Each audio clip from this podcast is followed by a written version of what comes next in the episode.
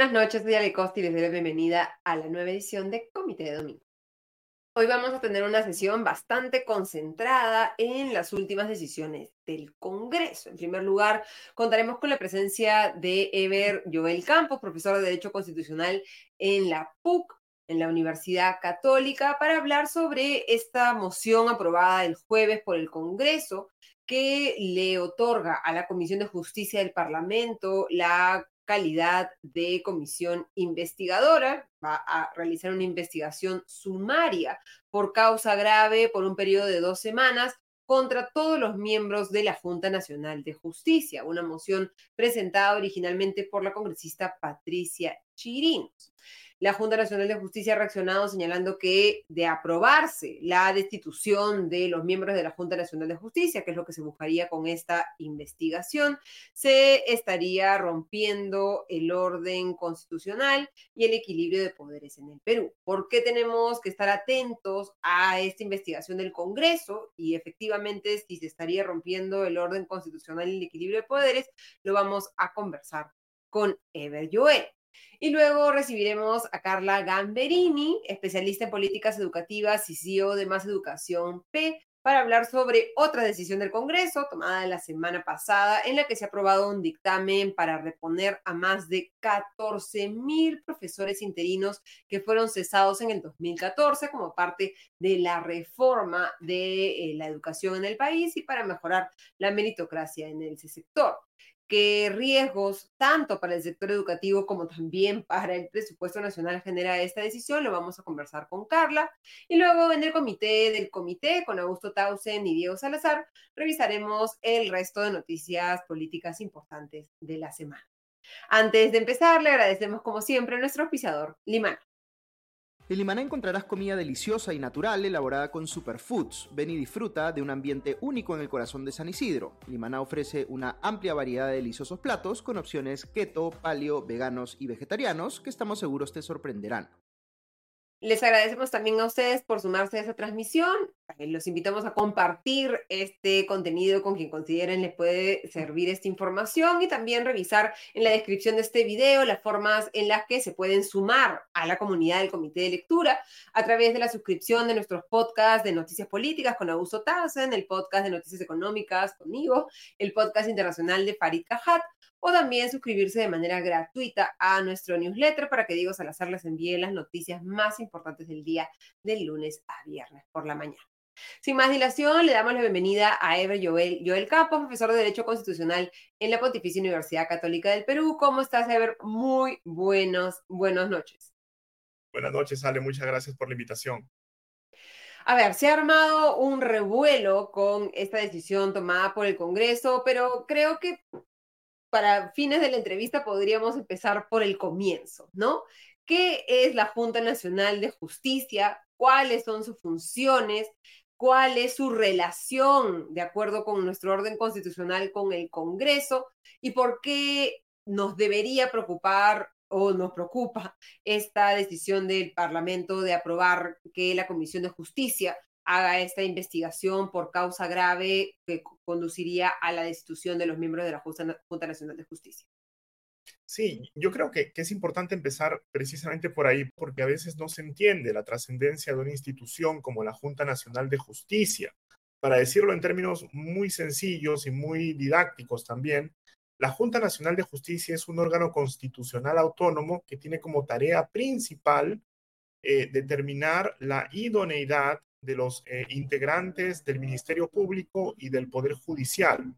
Su rol básicamente consiste en designar a los eh, integrantes más idóneos, tanto de la Fiscalía como del Poder Judicial, y eventualmente también determinar si es que cumplen adecuadamente sus funciones. Es decir, eh, cuando hay algún integrante del Ministerio Público que por ahí eh, tiene alguna denuncia grave por un mal desempeño, por algún acto irregular, lo mismo en el caso del Poder Judicial, la Junta Nacional de Justicia es el órgano competente para establecer la valía de esas denuncias y por consiguiente, pues para decidir si es que deben continuar o no ejerciendo funciones tan importantes. Eh, se encarga también de establecer eh, la continuidad de los integrantes de ambas entidades después de un plazo determinado. En nuestro país existe una figura denominada ratificación, eh, que opera sobre todo pues para las autoridades jurisdiccionales, ¿no? Es decir, después de superado un plazo, los eh, jueces y fiscales son sometidos a una evaluación periódica para determinar si deben continuar ejerciendo el cargo. Y luego la Junta Nacional de Justicia se encarga también de llevar adelante el concurso público para elegir al jefe de la OMPE y de la RENIET, que junto con el Jurado Nacional de Elecciones son los organismos tutelares del sistema electoral.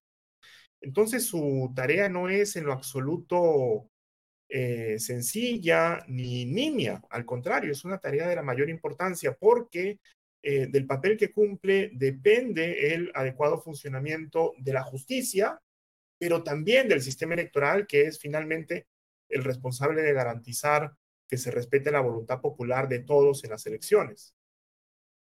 La Junta Nacional de Justicia es, digamos, quien reemplaza al Consejo Nacional de la Magistratura luego de la reforma constitucional que, fue promovida por el expresidente Martín Vizcarra y que, digamos, parece para muchos ser como el pecado original de la Junta Nacional de Justicia, ¿no? Quien promovió la creación de esta entidad y por lo tanto desde una parte de, nuestra eh, fauna política eh, o de, sesgos ideológicos se critica mucho a la Junta Nacional de Justicia precisamente porque se le ve como una creación de, Martín Vizcarra, un presidente bastante cuestionado por muchos, ¿no?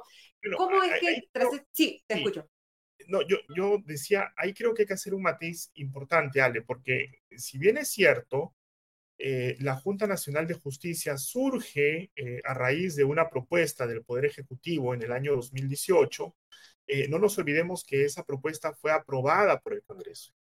Es decir, fueron unas iniciativas de reforma constitucional que fueron aprobadas en un primer momento por el Congreso, que en ese momento tenía mayoría del Partido Fuerza Popular y tras esa primera aprobación fueron sometidas a un referéndum. Y la inmensa mayoría del país, en el caso puntual de la Junta Nacional de Justicia, más del 80%, eh, estuvo a favor de su aprobación. Entonces, más allá del impulso que el Ejecutivo eh, tuvo en la creación de la Junta Nacional de Justicia, no podemos perder de vista que el Congreso de ese entonces también cumplió un papel eh, significativo y luego, pues, eh, el pueblo en general, ¿no? En, ese referéndum del año 2018, optó también por aprobar esta institución que, como bien decías, vino a reemplazar el anterior Consejo Nacional de la Magistratura, que en estricto cumplía un poco las mismas tareas que las que cumple ahora la Junta Nacional de Justicia, pero que tenía una forma de designación de sus integrantes distinta a la que tiene ahora la Junta Nacional. Pues un poco la Junta aparece para tratar de evitar los problemas que tuvo el Consejo Nacional. Ya todo el mundo sabe, ¿no? Este tema pues de los hermanitos, eh, de los cuellos blancos, en fin. Entonces un poco la idea era, vamos a reemplazar eso para que no volvamos a vivir una experiencia eh, tan terrible como, como la del CNM por esta Junta Nacional de Justicia, que con todo me parece que ha cumplido un papel eh, adecuado en el tiempo en que ha venido funcionando o que viene funcionando. ¿Cómo es esta designación? ¿Es a través de un concurso público que además va a ser dirigido cuando, cuando toque, que creo que es diciembre del 2024, si es que no prospera la, el dictamen del Congreso, por una comisión presidida por el defensor del pueblo, que ha sido nombrado por este Congreso y que tiene una larga lista de, de cuestionamientos. ¿Cómo se establece un poco cuáles son las ventajas de este, de este concurso público y también cuál es la relación, de acuerdo con nuestro orden constitucional, entre la Junta Nacional de Justicia y el Congreso, ¿no? ¿En qué punto se tocan y eh, para llegar a qué tan adecuado, qué tan eh, pegado a nuestro régimen constitucional es este dictamen aprobado esta semana por el Congreso? Sí, digamos, eh, el, el, mecanismo de designación de los integrantes de la Junta Nacional de Justicia es a través de un concurso público de méritos, en donde se evalúa pues la trayectoria de los candidatos, eh, su competencia profesional, eh, su conocimiento de la materia que, van a llevar adelante en caso sean elegidos. Y este concurso eh, implica la participación de varias entidades. tú lo decías bien, implica la participación de la Defensoría del Pueblo, que es un poco, digamos, el responsable eh, operativo de llevar adelante el concurso, pero también la intervención de un representante eh, del Tribunal Constitucional, de la Contraloría, eh, entre otras entidades, un poco en esta lógica de garantizar una objetividad y una imparcialidad en el desarrollo del concurso para que finalmente sean designados los candidatos más idóneos. La Junta Nacional de Justicia tiene un periodo de cinco años, es decir, los candidatos que sean elegidos por esta comisión especial tienen un mandato de cinco años tras lo cual pues, son reemplazados por nuevos integrantes en un nuevo concurso público. ¿En qué punto se toca con eh, el Congreso? Pues básicamente en eh, dos aspectos. Primero, en lo que respecta a la figura de la acusación constitucional, los integrantes de la Junta eh, pueden ser objeto de una acusación constitucional ante el Congreso, en el marco de lo que conocemos como el famoso antejuicio y juicio político, eh, en donde básicamente se, establecen pues las responsabilidades eh, penales, en el caso del antejuicio, si las hubieran, para autorizar a que la justicia los investigue y eventualmente procese, o las responsabilidades políticas por infracción a la Constitución en el caso del juicio político. En ambos casos se sigue un procedimiento eh, bastante, bastante exhaustivo, que empieza en la subcomisión de acusaciones constitucionales, que prosigue en la comisión permanente y eventualmente pues que puede llegar al pleno del Congreso.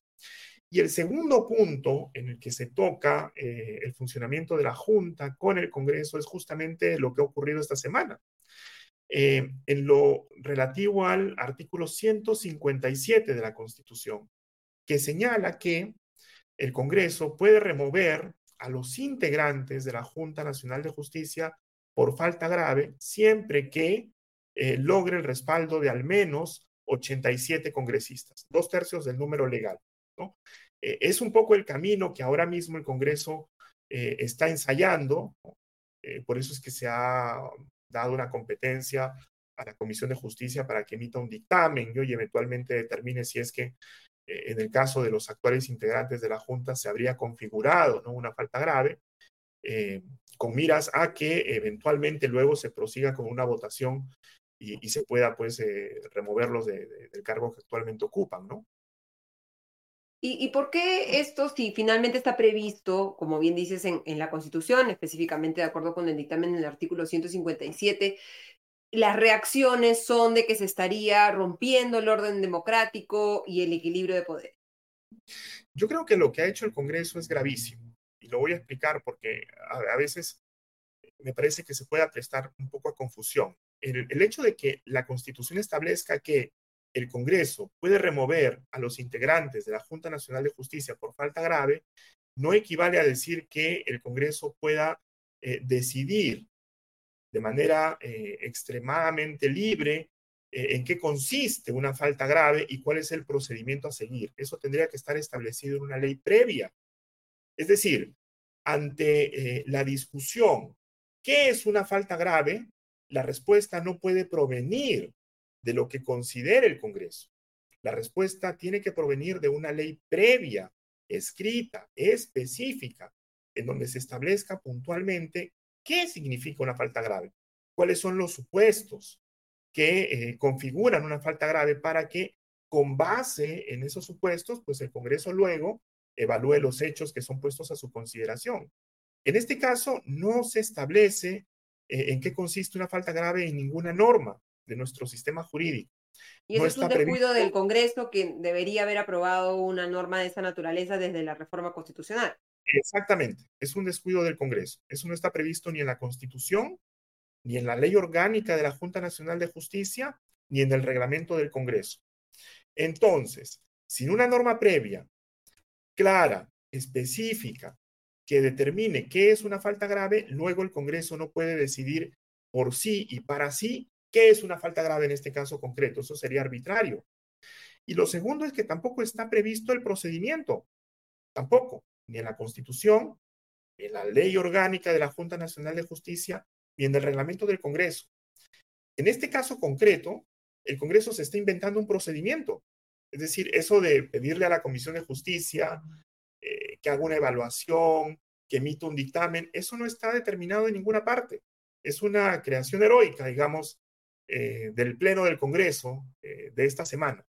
y eso es tremendamente peligroso, porque puede terminar teniendo como efecto un quiebre del sistema de equilibrio de poderes que rige nuestro sistema democrático. Es decir, eh, la intervención de un poder del Estado, como el Congreso, en un ámbito que eh, tiene también unas reglas de independencia y autonomía, como es el caso de la Junta Nacional de Justicia, sin que exista una norma previa que lo habilite a ello, ¿no? Eh, eso me parece tremendamente peligroso. Me parece que en caso de, de, darse, en caso de que finalmente el Congreso, digamos, logre conseguir el consenso eh, suficiente para ir adelante con esta medida, desde mi punto de vista errada, eh, sin sustento eh, constitucional y jurídico, me parece que estaríamos ciertamente ante una vulneración grave del principio de división y equilibrio de poderes, y eso sí es extremadamente grave y sentaría un precedente nefasto para nuestra democracia política. ¿Y por qué? ¿No? Porque, digamos, el, tema del equilibrio de poderes lo vemos como algo muy lejano. Hemos visto en encuestas como Latinobarómetro que en el Perú la gente no aprecia, digamos, la utilidad de la democracia eh, eh, y por lo tanto estas ideas o, estos principios pueden quedar como un poco lejanos, ¿no? ¿Cómo nos beneficia a cada uno de nosotros el hecho de que exista el equilibrio de poderes y qué escenarios se harían más posibles si es que el Congreso abre o, derrumba esta, esta puerta o este, este equilibrio. El equilibrio de poderes básicamente lo que, lo que busca es evitar la concentración de poder y el abuso del poder. Es decir, que un poder, en este caso el Congreso, eh, concentre tanto poder que pueda terminar doblegando de manera arbitraria, de manera abusiva, eh, el poder y la autonomía de otras entidades que también eh, ejercen funciones y competencias previstas en la Constitución. Eh, justamente la garantía de la separación de poderes lo que busca es evitar eso, el abuso del poder.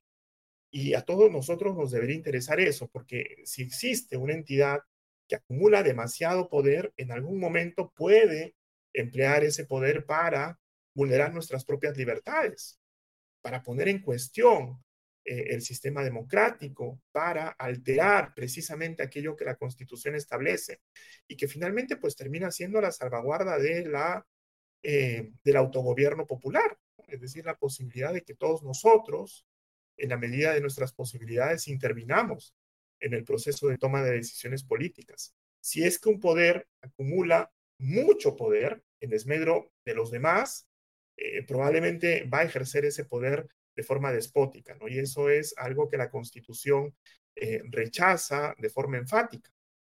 Entonces, lo que diría es que eh, si el Congreso, digamos, eh, va adelante con esta medida, aun cuando, desde el punto de vista jurídico, desde mi punto de vista, no tiene respaldo para ello, insisto, el precedente puede ser muy grave, porque mañana podría hacer lo mismo con cualquier otro órgano constitucional autónomo en donde existe también una figura muy parecida como esta. Por ejemplo, los miembros del directorio del Banco Central de Reserva también pueden ser removidos por haber incurrido en una falta grave según la Constitución. Si es que el Congreso puede determinar cuándo hay falta grave de manera absolutamente discrecional, de manera absolutamente antojadiza, ¿quién nos garantiza que mañana no vaya a ser lo mismo con los miembros del directorio, eh, simplemente pues porque tiene una inquina política porque no está de acuerdo con sus decisiones. ¿Quién puede garantizarnos que no prosiga de esa manera? Nadie, porque ya habría justamente este antecedente eh, del que estamos hablando ahora, ¿no? Entonces, lo que yo creo, lo que yo creo, solo para, para terminar la idea, es que es importante que eh, tomemos conciencia de las implicancias de esta, eh, ojalá no, ojalá no, posible decisión y digo ojalá no, porque pienso que eso podría generar eh, un daño muy grave para nuestra democracia, que con todo eh, lo precaria y débil que es, aún mantiene cierta institucionalidad. Eh, y creo además que el Congreso cometería un error político también bastante, bastante nefasto. Ya el Congreso es muy impopular. Me parece que la desafección política que existe respecto del Congreso es enorme. Eh, una decisión como esta podría profundizar eso y podría agravar el escenario de crisis política que lamentablemente venimos atravesando desde hace ya varios años. Este proceso se da además en un contexto en el que hay un enfrentamiento entre la Junta Nacional de Justicia y la fiscal de la Nación, Patricia de Benavides. Hay una serie de investigaciones que está conduciendo la Junta Nacional de Justicia contra Benavides por una serie de decisiones eh, eh, dentro de su función.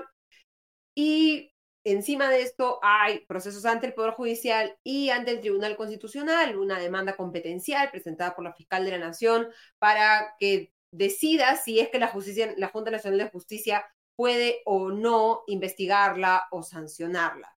¿Qué, qué, qué relevancia crees que tiene en, en todo este proceso estos casos y cómo, qué tan organizado o específica está esta relación entre la Junta Nacional de Justicia y la fiscal de la Nación eh, y si hay que mejorarla de alguna manera, porque creo que lo que estamos notando en nuestra democracia lamentablemente es que las reglas no están tan bien establecidas y que se confía mucho en que cada institución va a respetar un poco sus fueros, pero cuando una trata de salirse de, de ello no hay, no hay mucho freno, ¿no? Y para terminar, ¿hay alguien que pueda frenar al Congreso en este proceso contra la Junta Nacional de Justicia?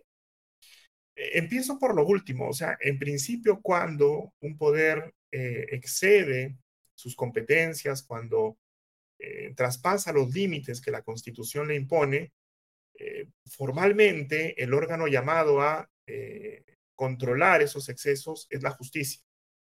Uno pensaría que en un escenario ideal el llamado a intervenir frente a una actuación arbitraria del Congreso es la justicia. Eh, el Poder Judicial, por ejemplo, podría eh, pronunciarse en caso la Junta Nacional eh, decida plantear una demanda de amparo en, defensa, digamos, de sus, de sus fueros, que tienen también unas implicancias relacionadas con nuestras libertades fundamentales, porque se pondría en cuestión una de las garantías del sistema democrático, como lo es el principio de separación de poderes. Otro actor que sin duda va a cumplir también un papel relevante en esta discusión es el Tribunal Constitucional. Por lo que tú mencionabas, hay una demanda competencial eh, planteada por el Ministerio Público contra la Junta Nacional de Justicia. Y, dado todo este contexto, me resulta muy difícil de pensar que el tribunal en su momento no diga algo también sobre esto que se está eh, llevando adelante, ¿no? Eh, incluso la propia Junta Nacional de Justicia podría eh, plantear una demanda de competencia ahora mismo contra el Congreso ante el Tribunal Constitucional en el marco de este eh, mecanismo ¿no? que se ha eh, iniciado y que tendría como propósito la remoción de sus integrantes, porque, insisto, me parece que se trata de un acto arbitrario que no tiene asidero legal y, y, sientes un poco, eh, para, para, ir terminando, que estamos yendo increyendo en, en, la voluntad del Congreso de saltarse un poco estos, e, estas barreras constitucionales que, que al parecer no están construidas con, con, ladrillo y cemento, sino con, con triple, al parecer, desde el punto de vista de, de los congresistas. Yo veo con mucha preocupación lo que viene pasando en las últimas semanas y meses, sale, porque no solamente es este tema de la Junta Nacional de Justicia, sino también son iniciativas que coquetean, por ejemplo, con eh, retrocesos en la protección de los derechos eh, fundamentales, en la protección de los derechos humanos. Yo veo que ahora alegremente se dice, vamos a retirarnos del sistema interamericano, ¿no? Vamos a proponer eh, que se hagan cambios para que el Perú ya no pague la cuota a la OEA, en fin, un montón de medidas que en realidad me parece eh, van dando cuenta de un discurso anti derechos humanos que hasta hace algún tiempo en nuestro país no existía. Y ahora me da la impresión de que va adquiriendo carta de ciudadanía eh, y eso sí me preocupa tremendamente, porque si algún consenso habíamos logrado los peruanos en el último tiempo, era que a pesar de nuestras diferencias, a pesar de la división política, que hasta cierto punto podía ser hasta legítima, el respeto de la libertad fundamental, de los derechos humanos, de la democracia, era algo en lo que teníamos que estar de acuerdo. Es decir, podíamos discrepar álgidamente, enérgicamente, eh, pero siempre en el marco de eh, la democracia y el respeto por eh, los derechos fundamentales. Pero me da la impresión que ahora coqueteamos más bien con un escenario en donde esas variables ya no se toman en cuenta. Y creo que eso sí representa un retroceso grave, ¿no? Y, no debemos permitirlo.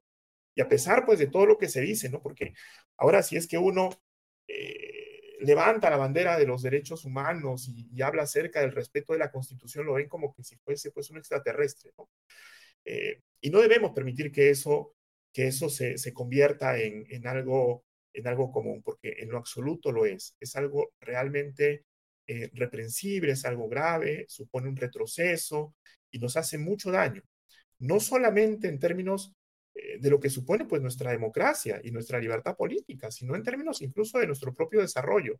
No hay sociedad eh, que logre el desarrollo a todo nivel social, económico, político, si es que no respeta eh, este límite mínimo, básico, elemental de el respeto por las libertades fundamentales y los derechos humanos.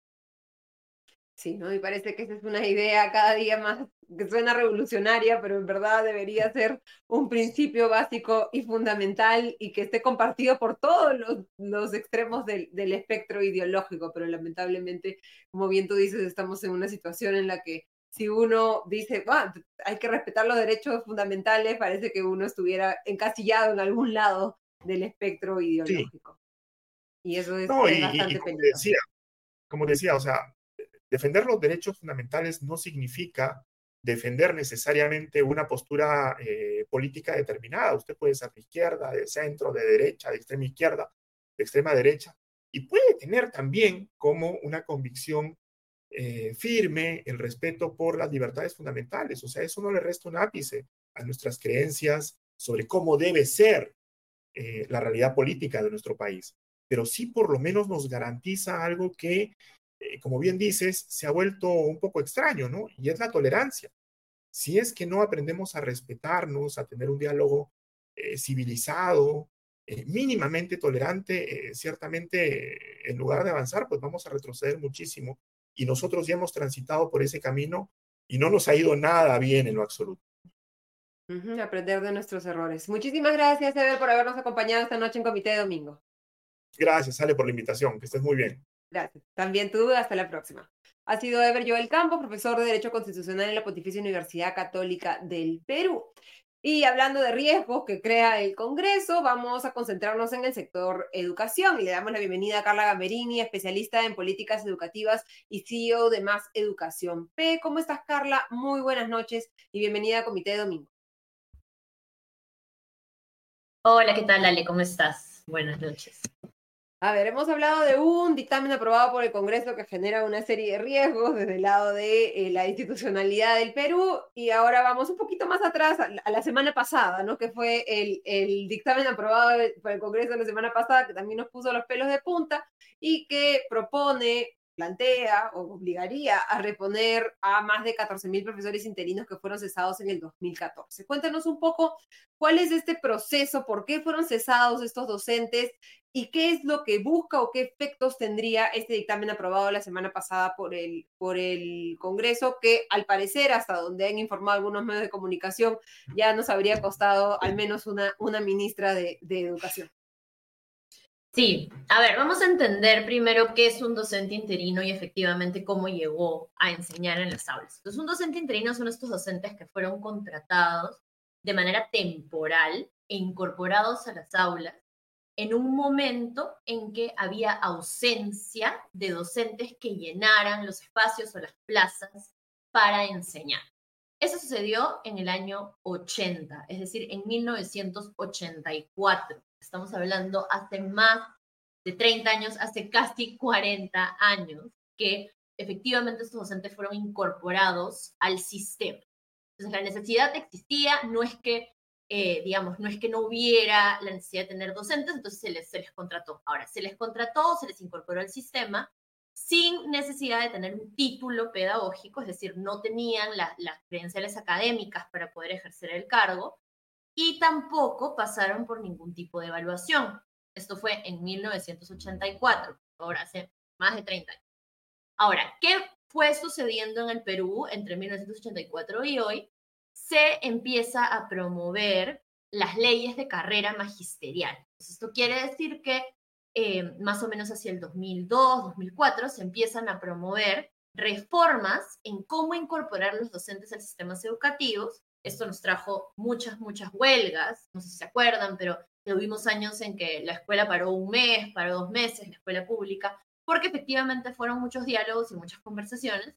Pero ¿qué se identificó? Que para poder garantizar un servicio educativo de calidad a los estudiantes, se necesitaban docentes capacitados por ende docentes evaluados que pudieran em, estar en una posición, luego ser evaluados, fortalecerse, ascender en esa posición, y eso se llamó la carrera magisterial. Ya en el 2012 entonces se aprueba lo que hoy tenemos como la ley de reforma magisterial. Y esto quiere decir que ya tenemos una carrera establecida, con escalas de ascenso, con em, em, garantías y beneficios que se les da a los docentes que están en esta carrera, pero que para acceder a esas garantías y beneficios necesitan ser evaluados y probar, tanto académica como pedagógicamente, que están capacitados para estar en las aulas de educación básica, es decir, de las escuelas.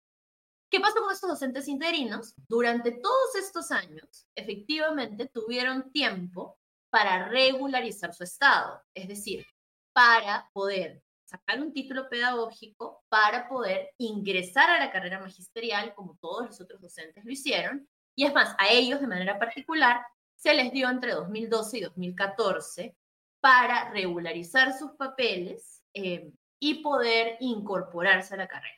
Bueno, en el 2014 eh, fueron cerca de 14.500, me parece, los que eh, digamos, fueron invitados o fueron requeridos que den el examen para ingresar a la carrera, eh, pero solamente 5.000 efectivamente sacaron el título y se presentaron al examen y cerca de 530, 540 me parece que fueron los que aprobaron.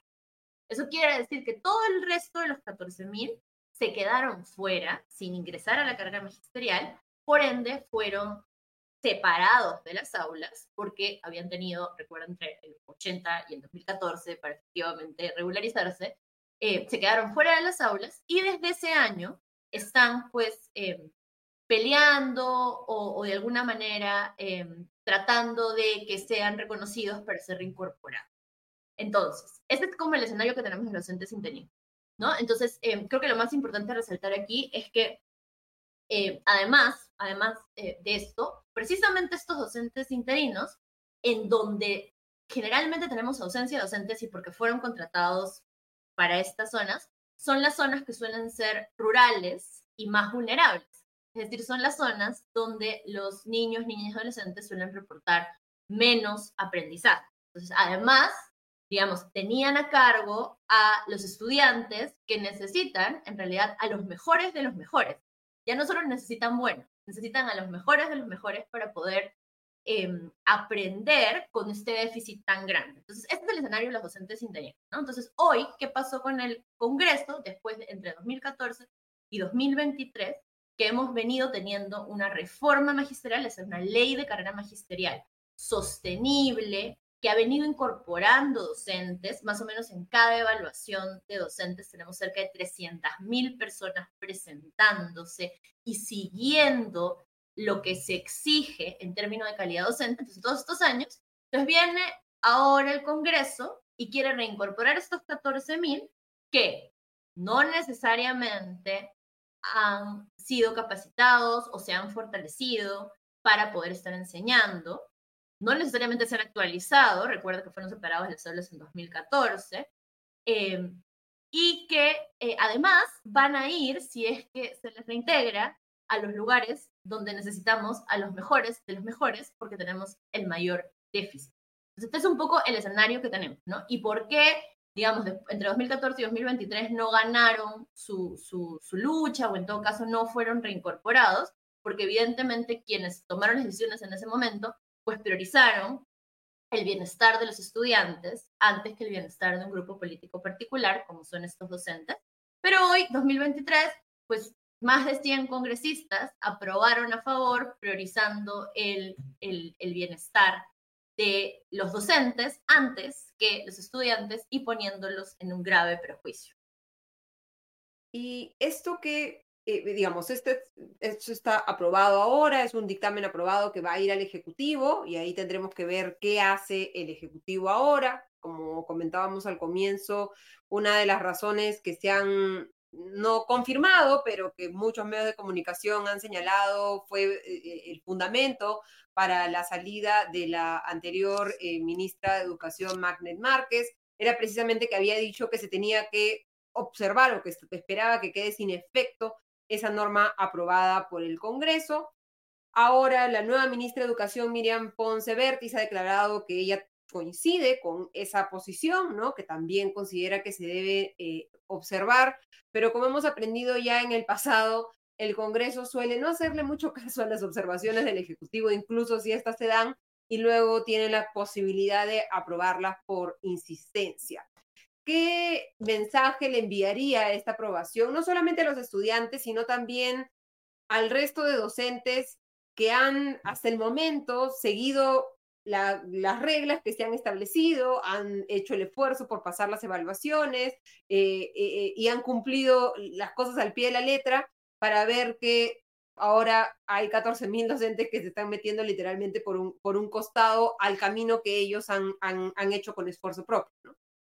Sí, a ver, creo que son dos mensajes claros, ¿no? El primero es, el Perú está viviendo la crisis de aprendizaje, es decir, la crisis educativa más grande que ha vivido en la historia. En realidad, hoy tenemos cerca de 80% de estudiantes en primaria y secundaria que no aprenden en el nivel que deberían para su edad. Es decir, segundo y cuarto de primaria tenemos estudiantes que no comprenden lo que leen y que no pueden resolver un problema matemático. Entonces, esto ha sido eh, consecuencia, digamos, de principalmente el cierre de escuelas en pandemia, etcétera. Entonces, hoy estamos en este escenario en el que para atacar esta crisis educativa necesitamos varios elementos, por supuesto, infraestructura es uno de ellos, recursos es otro, pero el primer y más importante elemento para poder incrementar los aprendizajes de estudiantes son los docentes.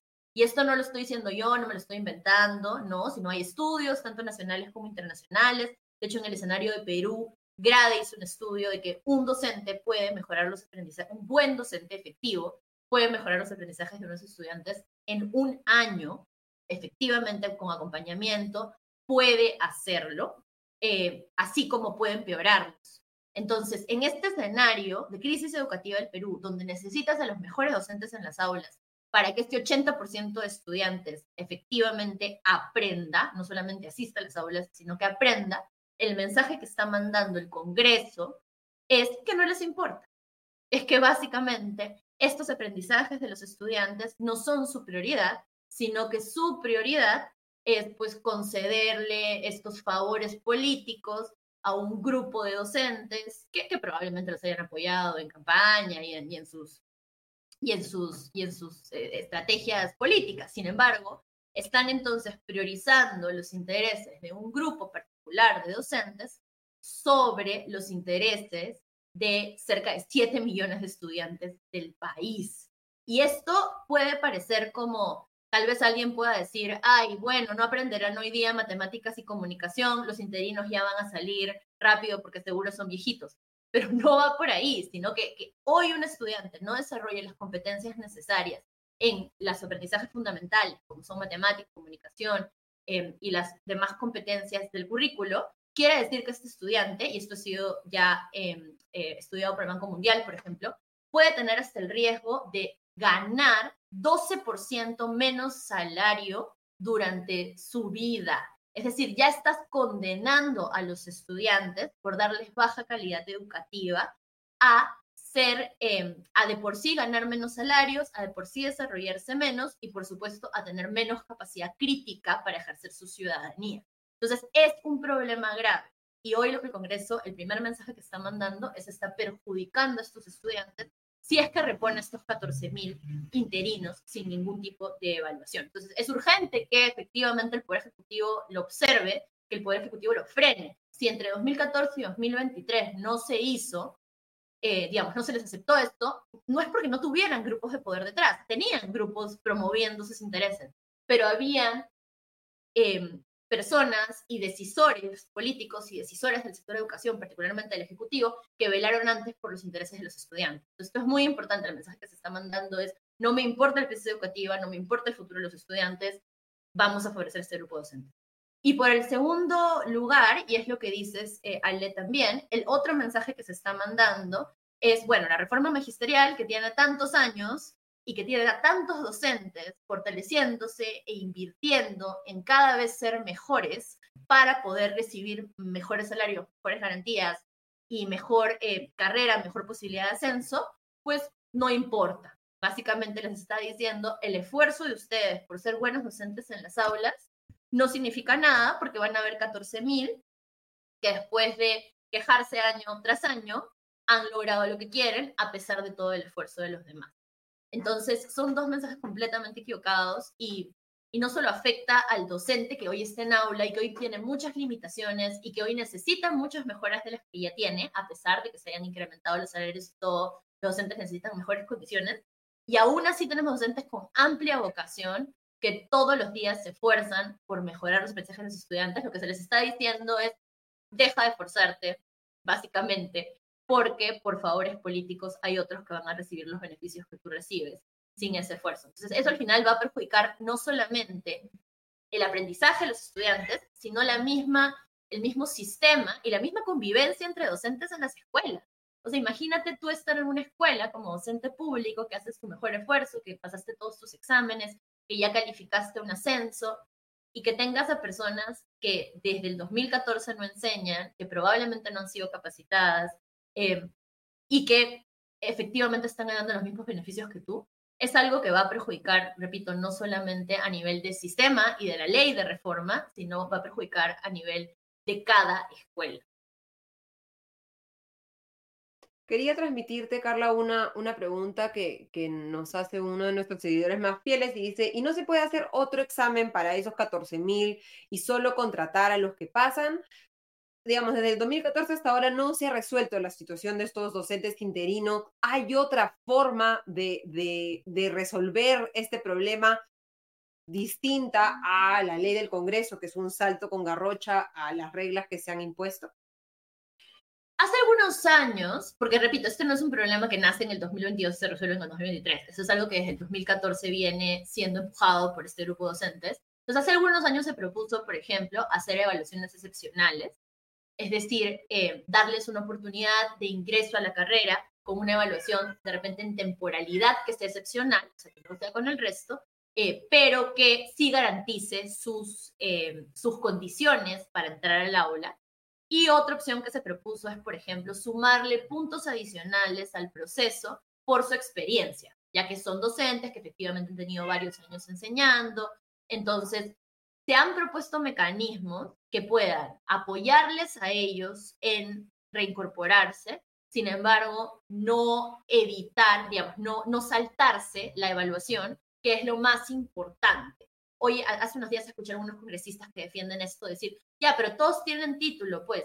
El tema no es el título, el tema es saber las competencias pedagógicas que tienen esos docentes para enseñar. Entonces, hay que evaluar.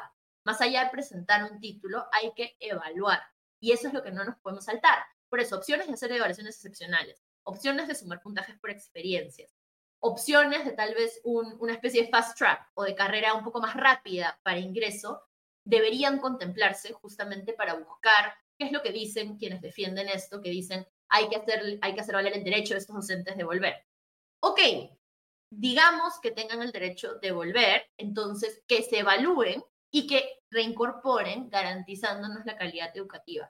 Yo creo que va por ahí la respuesta, ¿no? Y hasta hoy no se ha hecho.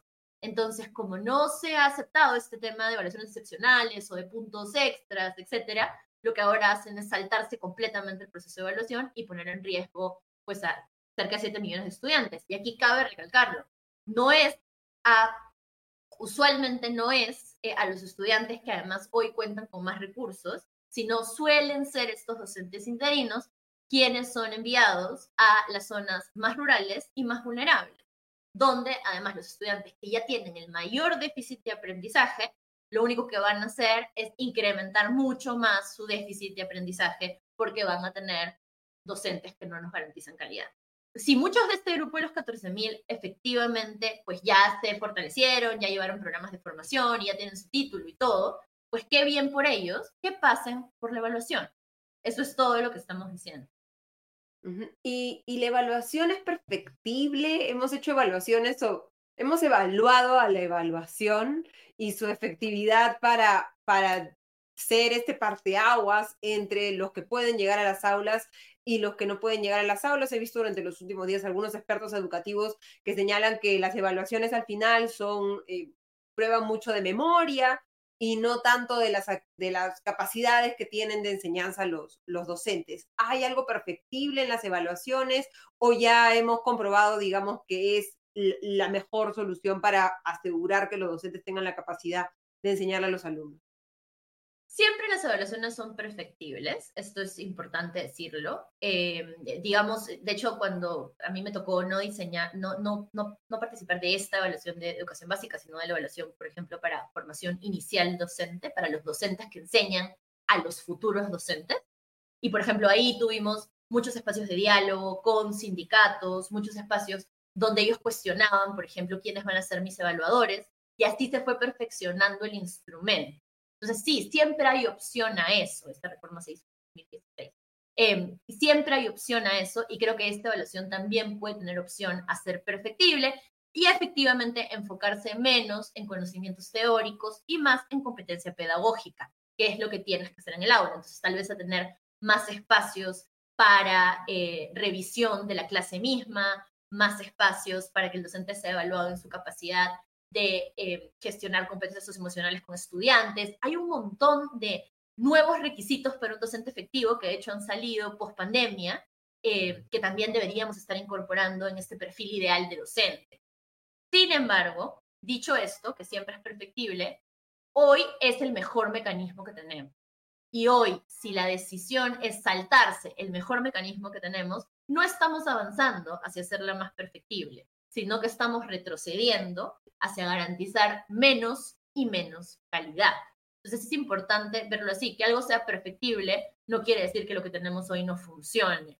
Y aquí un poco en cifras, cabe decirlo, pre-pandemia, nuestras cifras en PISA, que es la evaluación de aprendizajes internacional, donde Perú se hace, eh, se evalúa comparativamente con otros países. En PISA, durante, mil, durante un montón de años, estuvimos en último lugar y hacia PISA 2018 incrementamos efectivamente unos puntos, que fue unos puntos significativos, y esto estuvo muy correlacionado con que la ley de reforma magisterial empezó a ejercer y efectivamente salieron de las aulas los docentes que no pasaron evaluación. Entonces recuerda, ellos salen en el 2014 y ya para 2018 las cifras de PISA empezaron a subir. Lamentablemente, 2020 pandemia nos perjudicó y han bajado muchísimo, pero ya hubo esa evidencia. Y que no solamente se debe al proceso de evaluación, sino también se debe a procesos de formación en servicio que los docentes han tenido, es decir, eh, ellos han sido formados durante su ejercicio de docencia y han sido acompañados en el fortalecimiento de, por ejemplo, matemática, comunicación, inglés y varios programas estratégicos que hubo a nivel de ministerio. Pero entonces, todo es un conjunto pero este conjunto tiene que comenzar con una evaluación de entrada que garantice las capacidades para que esta persona pues siga estos programas de fortalecimiento y efectivamente impacte en el aula. ¿no? Uno de los, de los, de los graves eh, temas en el Perú es esto, es cuáles son las entradas para ser docente. Por ejemplo, la formación inicial docente es algo que también tiene que perfeccionarse, es decir, los programas que forman hoy a, los, a quienes quieren ser docentes eh, y luego la formación en servicio. Y por eso la evaluación es un elemento tan importante tanto para entrar a los programas de formación inicial como para entrar a la formación en servicio, que la ley de reforma magisterial es para entrar efectivamente al servicio. Entonces, que sea perfectible no quiere decir que nos la podamos saltar, porque lo que vamos a estar haciendo es retroceder en lugar de perfeccionar y mejorar. Que es a lo que deberíamos estar apuntando. Muchísimas gracias, Carla, por habernos acompañado nuevamente en Comité de Domingo. Gracias, Ale. semana. Nos vemos. Hasta la próxima. Ha sido Carla Gamberini, especialista en políticas educativas y CEO de Más Educación P. Y ahora iniciamos comité de comité y le damos la bienvenida a Augusto Tausen y a Diego Salazar. ¿Cómo estás, Augusto? Diego, muy buenas noches. Hola, Ale, ¿cómo están? Hola, Diego. Hola, Ale, ¿qué tal? ¿Cómo están? ¿Cómo ha estado el menú, Diego? ¿Qué tal los dominicales? Pues algunas denuncias, algunas eh, información eh, sobre algunos congresistas mochasueldos, que ya pues, son parte habitual. Eh, ha declarado el, un ex trabajador de la congresista Tom White, si no recuerdo, no recuerdo mal, que fue ya expulsada de Fuerza Popular por una serie de audios en las que se escuchaba cómo les pedía directamente dinero a sus trabajadores. Hemos tenido algunos datos más sobre la detención en Estados Unidos de segundo Alejandro Sánchez Sánchez, el financista de campaña de el expresidente Castillo, conocido por ser el propietario de la famosa casa de Zarratea, que como se informó esta semana, fue detenido en un paso fronterizo en Houston, intentó ingresar de manera ilegal a Estados Unidos. El cónsul peruano en Houston ha aportado alguna información mayor al caso. Eh, principalmente, bueno, su detención ha sido por un tema de pues, intentar ingresar ilegalmente al país, pese a que de hecho contaba con una visa eh, Sánchez Sánchez contaba con visado para ingresar a Estados Unidos. La razón por la que no utilizó ese visado es que salió del Perú de forma irregular. De hecho, su última salida del país registrada por migraciones es del año 2021, cuando, como recordarán algunos de nuestros, de nuestros, eh, de las personas que nos están viendo, eh, acompañó en un viaje oficial a Pedro Castillo a Estados Unidos. Desde entonces Sánchez, exacto, a Washington. Desde entonces Sánchez Sánchez no había salido de manera eh, formal del país y bueno, en esta ocasión tampoco lo hizo. Entonces, es por eso, eh, no se sabe cómo ingresó a México. el cónsul de peruano en Houston no tenía mayor información al respecto, pero explicaba que por esa razón Sánchez Sánchez no utilizó su visado para poder ingresar a, Houston. Entonces, pero otro tema es que no contaba con una orden de captura internacional. Entonces, de manera inmediata no puede ser extraditado al Perú. Eh, se tiene que abrir un proceso, Estados Unidos le está abriendo un proceso de expulsión. Eh, y eso pues tiene, es un trámite distinto, ¿no? Eh, tenemos eso. Sería, ah, digamos, expulsado a Perú, ¿se entiende? Eh, el propio cónsul no lo tenía tan claro, decía el país de origen, pero claro, en este caso el país de origen depende de, de qué estemos contemplando como el origen, porque ha intentado cruzar desde México hasta Estados Unidos y además, y esto es algo que, claro, yo vivo en México y es algo que he seguido con cierta atención, existen una serie de, no, de regulaciones para el tratamiento que se le da a los migrantes eh, irregulares de México a Estados Unidos, se, se deporta o se expulsa a México, o incluso, por ejemplo, las personas que intentan ingresar a Estados Unidos y solicitan un eh, el estatus de refugiado, eh, Estados Unidos y México tienen un convenio para que estas, para que estas personas vuelvan, eh, no, no, no esperen la culminación de su trámite en Estados Unidos, sino lo esperen en México, aun cuando no sean mexicanas, ¿no? Entonces hay ahí una serie de complicaciones legales, formales, que pues básicamente en lo que se traduce y eh, para lo que nos importa a los peruanos es que no va a ser, no es que Estados Unidos mañana envíe de vuelta al señor Sánchez Sánchez al Perú. Eh, es lo que quisiéramos, ¿no? Porque tiene mucha información relevante sobre el gobierno de Pedro Castillo. Sin duda. Eh, y claro, eh, la Cancillería peruana va a tener que hacer una solicitud, probablemente empezar un proceso de extradición. Entonces, no creo que en el futuro inmediato, de nuevo, esto en base a lo que hemos escuchado del cónsul peruano en Houston y otras informaciones que ha reportado la prensa esta semana, no creo que vayamos a ver al señor Sánchez Sánchez en nuestro país pronto. Otra información relevante, eh, Cuarto Poder reveló una serie de chats eh, entre él, entre, perdón, entre César Acuña, dueño y líder de Alianza para el Progreso, y su hermano Héctor. Estos, estos chats no son de ahora, se remontan a cuando eh, Flor, no, Flor Pablo no, no iba a decir. Lady Camones. exacto, Lady Camones iba a ser eh, la candidata para, eh, para la, mesa directiva del Congreso. Y estos chats son entre César Acuña y su hermano Héctor, en los que Héctor le reclama que él quería ser el candidato, ¿no? Y textualmente eh, César le dice, ahora andas buscando apoyo para tu candidatura en forma personal. Recuerda que esas negociaciones las, lo están haciendo el partido, hay un SIC, y la decisión la voy a tomar yo. El yo es con mayúsculas, como corresponde al señor Acuña, y mi decisión es que tú no vas a hacer porque debo cuidar mi nombre IAPP. ¿no? Es, es, eh, eh, a ver, no es una gran revelación en el sentido de que pues es un hecho eh, recordemos que luego la mesa directiva de Lady Camones cayó, eh, no, digamos que no implica directamente, o más bien, es una pequeña ventana al funcionamiento interno de Alianza para el Progreso y a la manera que todos conocemos de hacer política del señor César Acuña, en donde al final siempre las decisiones se toman única y exclusivamente en base a lo que le conviene a él personalmente, como de hecho hemos escuchado de su propia boca en más de una ocasión, ¿no?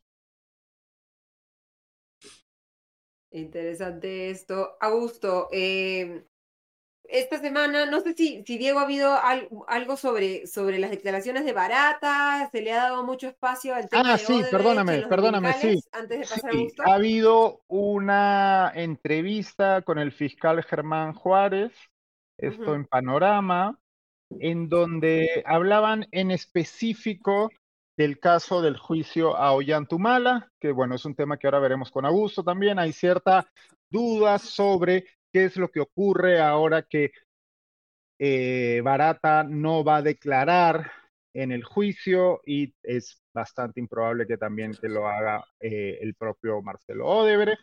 Entonces, el reportero de Panorama le pregunta directamente al fiscal Juárez, que es el responsable de esa, de esa carpeta, de ese caso específico, porque claro, hay cierta, se está comentando en el Perú que esto es una derrota de la fiscalía, ¿no? Y que se le complica el caso a la fiscalía debido a que no va a poder haber una declaración in situ en el juicio eh, por parte del el señor Barata. El fiscal Juárez explica, este es su punto de vista, su percepción, lo podremos discutir ahora en la conversación que tengamos, en donde dice que en realidad no es así. Dice que el que no vaya a haber esa declaración en el juicio lo faculta a él, le hace a la fiscalía, a utilizar las declaraciones anteriores y los testimonios anteriores presentados por el propio Barata, que, abundan, por cierto, ¿no? en la carpeta fiscal, y que de hecho, a su juicio, a su modo de ver, es, es un error por parte de la defensa del señor Humala, porque de esta manera pierden la oportunidad de cuestionar, repreguntar, intentar hacer caer en contradicción al testigo, en este caso a Barata, ¿no? Esa es, su postura. Eh, esto, por supuesto, en la semana en la que todos hemos visto al señor Barata en una declaración eh, confirmando la entrega de dinero a pues prácticamente todos los políticos eh, de cierta relevancia en el Perú en los últimos 20 años, ¿no? Ahora, Augusto, explícanos un poco lo, un poco la confusión que se genera respecto a, se supone que no va a declarar, pero lo vemos declarando esta semana en un caso particular que es el, del metro de Lima, supuestamente porque hay una orden ¿no? de, de, la justicia brasileña de que no declaren.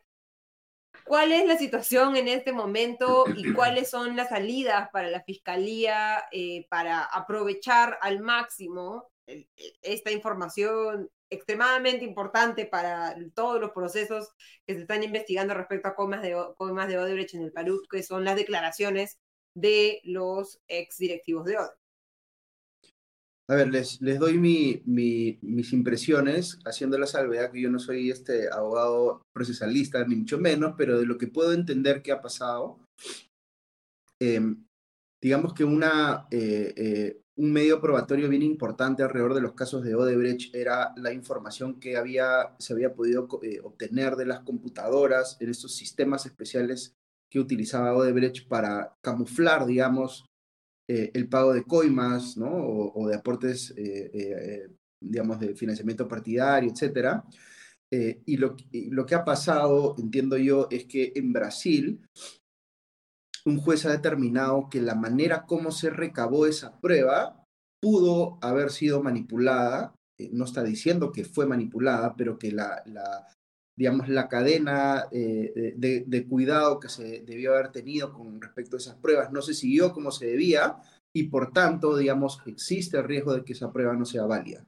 Entonces, lo que eh, entiendo yo que ha hecho es, ha dicho, si es que Marcelo Odebrecht, o eh, no sé si Barata en específico, pero entiendo que es específicamente para Marcelo Odebrecht, eh, eh, lo interrogan, él no puede hablar de esa prueba porque esa prueba no es una prueba válida para este proceso. Entonces, es como que ha excluido la posibilidad de discutir respecto de eso en particular. Igual le pueden tomar testimonio por otras cosas, pero no de eso, ¿no?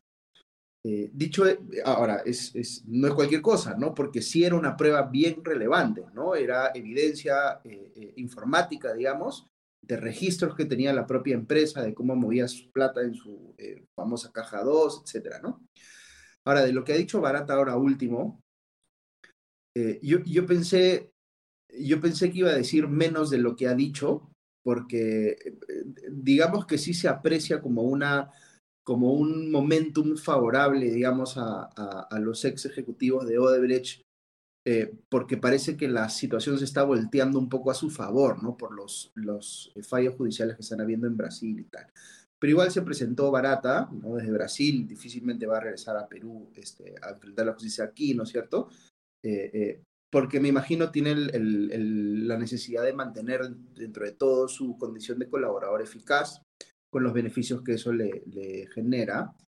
Eh, y lo interesante de lo que dijo es que, eh, por supuesto, confirmó los pagos de aportes, partida, eh, aportes de financiamiento de campaña a varios políticos.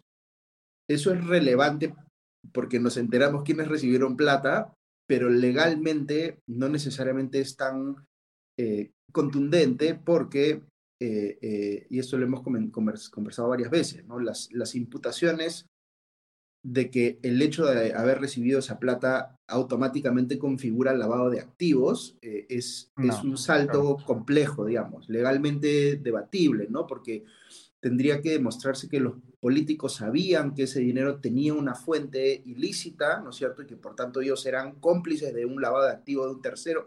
E, e, ese caso sustentarlo legalmente es bien difícil y ese problema lo han tenido los fiscales peruanos desde el día uno, porque quisieron ir por ese camino, ¿no? Que no necesariamente era el camino más eh, adecuado, pero sí era un camino que era, eh, eh, digamos, les permitía seguir, digamos, cuestionamientos por delito de organización criminal y incluir penas enormes, porque el delito de lavado de activos tiene penas bien altas, ¿no? Este, Ahora, una de las cosas que dice Barata, que, es, que sí es como bien contundente, es, él sí dice que le dio pata, eh, plata a eh, Jorge Cuba, creo que es, que fue vice, eh, viceministro de Comunicaciones en el gobierno de Ala.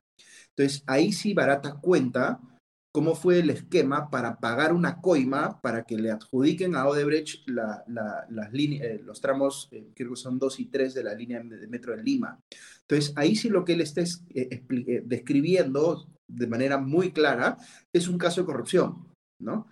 Pero es un caso de corrupción que involucra a este señor Cuba, entiendo ya está en la cárcel, si, si no me equivoco, este, y también involucra al gobierno de Alan García, pero Alan García no está, pues, eh, eh, eh, digamos, en capacidad de responder a la justicia. Entonces es el único caso que involucra a un expresidente donde sí está imputando corrupción directa, al menos en este último testimonio. Este, porque en los otros casos me imagino que el mismo Barata debe estar imaginándose que se van a caer como de, digamos, este, imputaciones de lavado activo y, y no está dando mucho más carne, digamos, alrededor de eso, ¿no? Más o menos Pero por ahí igual he carne es suficiente interpretado, para ¿no? que tengamos los titulares, ¿no? Con yo- el listado de, de todos los, los últimos este, presidentes. Yo ahí tengo una duda. ¿Hemos visto todo el testimonio, este último, o lo que hemos visto es solo un fragmento? No lo sé, yo, yo estoy opinando en función de lo que he visto que ha, eh, ha cubierto la prensa, digamos. No Claro, sé si claro. había más información que esa. Dudo mucho que haya habido, porque si es que, y- y, a ver, tú comentabas, Diego, de, de cómo eh, Juárez Atoche está diciendo que, que no, que en realidad les es favorable eh, Mm, eh, todo. Es bien difícil de creer. Obviamente obvio, está, está tratando de dar la pelea. y que pintar su mejor Claro, versión. es- claro. está sacando la, la interpretación más benevolente para ellos, ¿no? Este, por, por supuesto que a mí como ciudadano me interesa que la- los casos que lleva la fiscalía terminen en condenas, porque, eh, digamos, eh, eh, no cabe ninguna duda, por más que no se pueda sustentar un caso de lavado de activos, no hay ninguna duda de que Odebrecht repartió a diestra y siniestra plata por todos lados para Claro. obtener beneficios. O sea, de eso no hay ninguna duda. Y tampoco hay ninguna duda de que lo repartió a todos y todos cayeron. ¿no? Y todos Este, recibieron, claro, porque no es que a mí me puedas obligar a recibir de plata, ¿no? Bueno, el Claro. problema ahí es que estamos en un país en el que ya solo nos queda la condena penal, ¿no? Porque la condena pública es absolutamente irrelevante, ¿no? O sea, no ha- ninguno de los políticos mencionados o sus cómplices van, si no son condenados, van a eh, hacer algo, o sea, van a hacer el más mínimo acto de contrición, ¿no? O sea, en el Perú, a estas alturas sabemos que no pasa absolutamente nada, ¿no? Por ejemplo, hay, y, voy a, y voy a dar un pequeño ejemplo a este respecto, ¿no? Hoy el periodista que conducía Punto Final, le hace el principal dominical periodístico de nuestro país, es el señor Pedro Tenorio, que fue PR de Odebrecht. La misma semana en que hemos escuchado al jefe de Odebrecht contar cómo repartía dinero a diestra y siniestra a la clase política peruana. Y no pasa absolutamente nada. Y tenemos al señor Tenorio hablando en el, siendo el host del principal programa periodístico del país, ¿no? Entonces, claro, si no, en, en el caso de que no haya condenas penales, que como hemos visto, eh, esos casos en, algún, en, en cierta medida parecen comprometidos por lo que se puede interpretar por error, como errores de la fiscalía, si no tenemos eso, no vamos a tener absolutamente nada, porque aquí en, en en el Perú no pasa nada. O sea, lo ideal hubiese sido en estos casos que in- involucran a Odebrecht o a las otras constructoras brasileñas, que la, la fiscalía hubiese hecho una chamba más prolija en sustentar casos de corrupción, este, con pruebas que eh, determinaran que, que efectivamente hubo traslado de, de- de dinero de parte de la empresa hacia el político, ¿no? que ahí se, se puede evidenciar, digamos, que ha habido esa, eh, que, el, que el dinero se ha movido así, de manera similar a como sí se ha podido probar, por ejemplo, en el caso de Toledo. En el caso de, en el Claro. caso de Toledo, sí hay una evidencia de que Odebrecht pone plata, la plata entra a las empresas de Toledo, ahí está todo el caso de Coteva y demás. Entonces, ahí sí ha habido, digamos, un trabajo muy bien hecho, pensaría yo, para sustentar, mucho más digamos, el- prolijo. Y una de torpeza mayor de Toledo también, hay que decirlo, ¿no? De cubrir sus, sus rastros, ¿no? Bueno, No sé. o sea, yo creo que también pasa mucho con los políticos en el Perú que, que, que el, el pequeño poder que tienen este, ya los hace sentir, pues, este, eh, eh, que se van a poder escabullir de la justicia, que no les va a pasar nada, ¿no? O sea, Toledo, inclusive cobrándole, pidiéndole a Odebrecht que le pagara las coimas que todavía no le había dado, ¿no es cierto? Porque creo que acordaron un monto y no le dio completo y Toledo se quejaba y decía, oye, este, Falta mi saldito, mi saldito. este, eh, por ejemplo, en, el caso de, de, de, Alan García, sí, sí hay un montón de información que ha salido alrededor de, del rol que pudo haber tenido Luis Nava o, claro, Atala, ¿no? Ahí hay confesiones incluso, ¿no? De, de los, de, personas cercanas. Lo que ocurre es, como bien decías, pues García es, está muerto, entonces, pero hay confesiones de personas que de hecho en algunos casos ya están presas y van a recibir condenas por su propia boca, ¿no?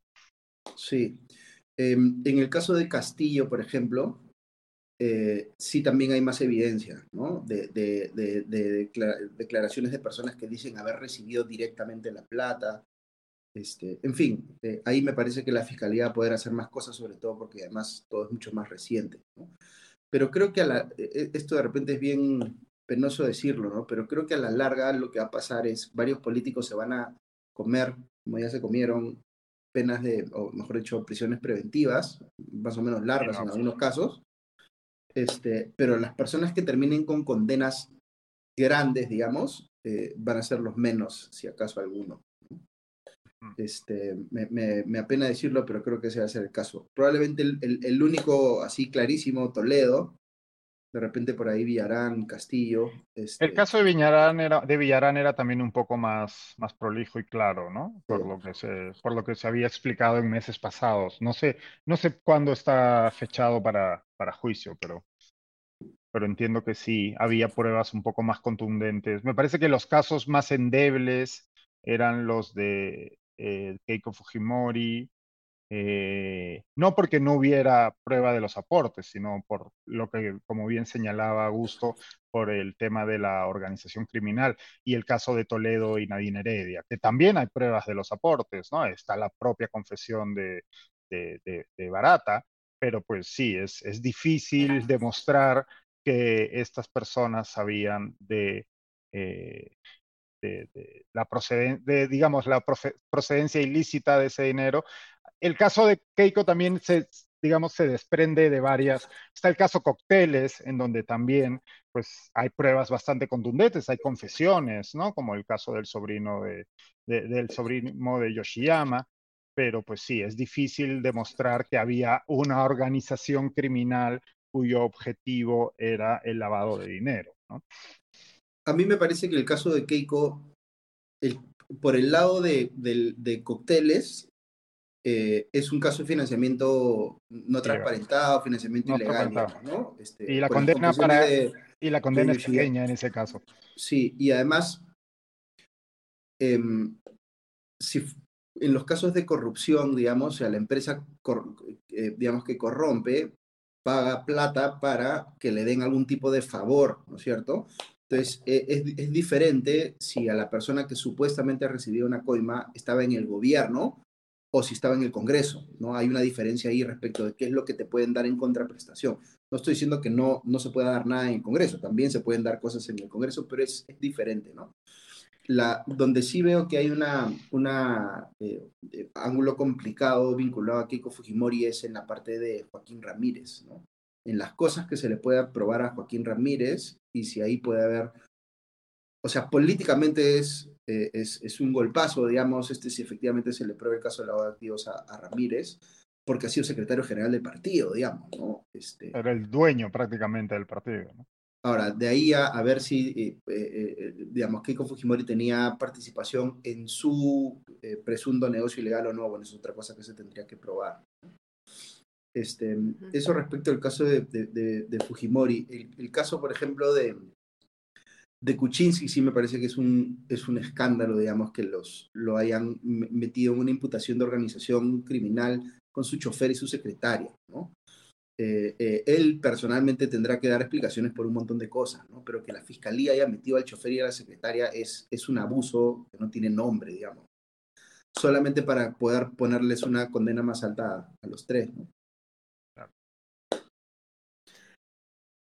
A ver, terminando la, parte eh, penal del comité de comité, pasemos un poco a las noticias políticas de, la semana. ¿no? Hemos tenido un sorpresivo cambio de ministros, de, cambios en el Consejo de Ministros. ¿Cambia algo, Augusto, con los cambios en el Consejo de Ministros? No, o sea, no, es... no es un cambio que, que, que modifique sustancialmente el perfil meritocrático del gabinete. Este, son, son movimientos que parecen haber sido gatillados por eh, el problema que le generó al gobierno el hecho de que la ex ministra de Educación haya salido a decir que iba a observar eh, la norma de, las, de los 14.000 profesores eh, que iban a ser repuestos. Este, yo, yo, presumo que había una negociación de por medio que no estaba terminada y que la, ministra se adelantó y, puso en offside al gobierno y generó un pleito interno con las bancadas que están hoy eh, en control del Congreso. Entonces, creo que ha, sido como, como una suerte de, de, de, que ruede la cabeza para que el otro lado se quede satisfecho, ¿no? Pero, pero el, el, el, perfil de la nueva ministra no, no es muy diferente. Ha salido a decir que van a observar la ley, bueno, va, veremos si, si, es que la observa o no, si, o si la observa con ganas o no, porque también puede observarla para cumplir, pero sin esperar que pase nada, digamos. Uh -huh. eh, y después el resto de cambios, o sea, Maurate pase a trabajo, no es un especialista en temas laborales. Este, eh, Aunque ya ha sido ministro antes, ¿no? Pero ministro de sí, Trabajo. Pero, pero este, se ha salido un abogado laboralista, ¿no? Que sí me llama la atención la, la, salida de Paola Lazarte, que creo que estaba haciendo una buena chamba. No, no, te, no, te, no termino de entender a qué se debe la salida, si es que ha sido ella o, o, la que ha renunciado, si le han pedido su renuncia por alguna razón. Pero es delicado, es importante saberlo, porque ese, ese ministerio pues, ha sido la, la, el, el, uno de los focos de corrupción de, del gobierno de Castillo, ¿no? Entonces hay que... Y, y, y en todo este tiempo ha habido una contracampaña muy fuerte contra Lazarte, presumo yo, de gente de la interna que estaba preocupada de que lo fueran a evidenciar. ¿no? Este, pero no hay, no hay mucho más ¿no? que comentar. El, el, el, nuevo ministro de Justicia tiene un montón de anticuchos que ya están empezando. Sí, justo ahí nos preguntaban sobre la joyita del ministro de Justicia. Sí. Un, un, caso de maltrato familiar, un caso de pensión de alimentos que no, no quiere pagar. En fin, es. Este, no sé de dónde, eh, cómo puede pasar el filtro, digamos, un candidato que tiene tantos pasivos, ¿no? Porque no hay filtro, pues, Augusto. Ya lo sabemos esto desde hace varios gobiernos. No hay el más mínimo filtro, ¿no? En el caso del gobierno Castillo era exactamente igual. Pero no ¿Le da algo de aire al gobierno ¿no? esto? Porque normalmente los cambios ministeriales se dan cuando se les está acabando el oxígeno y, y salen a, a, tomar un poco de, de aire a la superficie. Ay, yo, creo, yo creo que no, y yo creo que no, pero voy a explicar por qué creo que no. Daba aire los, el, los cambios de ministros de cara a las cuando, está, cuando lo que había era un interés de cambiar la conversación pública y de ganar puntos de cara a la ciudadanía. Ya sabemos, como hemos discutido infinidad de veces en, esta, en este foro, que eso no es el objetivo de este gobierno. El gobierno no tiene el más mínimo interés en ganar el favor ciudadano. No les importa, no les interesa porque no les preocupa, porque su supervivencia no depende de que la ciudadanía los apruebe o desapruebe en mayor o menor medida. De hecho, o sea, bueno, con las ahora hablaremos de las declaraciones de esta semana de, de la presidenta Boluarte, ¿no? Pero claro, esa idea de que un cambio ministerial te suponía aire porque cambiaba la conversación y podías retirar elementos que eran cuestionados por la ciudadanía y atraer a carne, este, a carne fresca, ¿no? Que de alguna manera pues no tenían el bagaje, ¿no? El, el bagage que podían tener los ya quemados. Claro, eso es así cuando tienes algún interés o intención en en obtener la aprobación ciudadana, pero ese ya no es el caso, pues a este gobierno, como hemos discutido mil veces, no le importa en absoluto, solo le importa la aprobación del Congreso y ni siquiera del Congreso en su conjunto, sino de un sector específico del Congreso que es quien tiene la sartén por el mango en este caso, ¿no? Sí, hubiese sido diferente si los cambios se daban eh, eh, a propósito de 28 de julio, con un cambio de estrategia política del gobierno, como reorientándose hacia otros temas y tal, ¿no? Pero ahora, ahora más bien está, eh, está atravesando situaciones bien complicadas en algunos sectores que están en, etapa crítica, digamos, este, agro, pesca, eh, en fin, sectores que están muy golpeados con los efectos de los temas climáticos. Este, y después eh, eh, está en plena negociación, me imagino, Contreras con el Congreso por el tema de ley de presupuesto y distintos otros años me imagino que la, capacidad que pueda tener eh, hoy el MEF de parar las cosas que pidan los congresistas, pues es muy limitada, se le va a pasar todo por la guacha, digamos, ¿no? Quién sabe cómo va a terminar saliendo ese presupuesto y tampoco es que, digamos, estemos en condiciones de ser, eh, nunca, nunca estamos, pero ahora menos, digamos, de ser irresponsables en la parte fiscal, ¿no? El MEF está más ocupado en si comemos lomo saltado o ceviche. Sí, de verdad que el manejo del tema del limón ha sido, pero lamentable. O sea, comentaba en el podcast, ¿no? Como una burbuja de, de lo peor de este gobierno, ¿no? Una reacción tardía, una reacción que lo único que hace es que los que ya estaban preocupados, indignados, se preocupen o se indignen más. Eh, y que no se toma ninguna medida de, de, de, precaución, ¿no? Y de cara a un fenómeno el niño este año, el hecho de que no estemos mirando las consecuencias previsibles de los fenómenos y tomamos medidas para prevenir esos efectos es verdaderamente preocupante, ¿no? Comentabas tú, Diego, el tema... Sí, sí. No, solo para, para abundar en lo que venía, venía diciendo, ¿no? Y es que si en realidad hubiera un intento o, o intención del gobierno por obtener el favor de la ciudadanía y esto se pudiese traducir en un cambio de, eh, del gabinete, pues lo que tendría que hacer la ministra Boluarte sería cambiar a la persona más cuestionada de ese gabinete, que es su primer ministro, que, que, funge de presidente además, ¿no?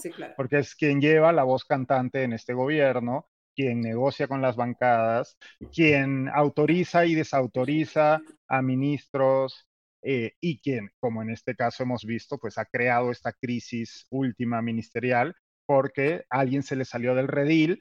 Como bien decía Augusto, presumimos que en medio de una, de una negociación, adelantándose y dejándolo fuera de juego, ¿no? Entonces, claro, si eh, hubiese la más mínima intención de, ok, ¿sabes qué? Vamos a darle aire fresco a este gabinete porque lo que queremos es ganarnos el favor de la ciudadanía y que se vea una intención y se vea empatía y responder a las demandas ciudadanas, ok, cambiamos a, a, Otárola, pues, que es la persona más cuestionada de este gobierno desde prácticamente su inicio en diciembre del año pasado. Pero todos sabemos que eso es absolutamente imposible, ¿no? Porque el señor Otárola funge y ejerce de presidente.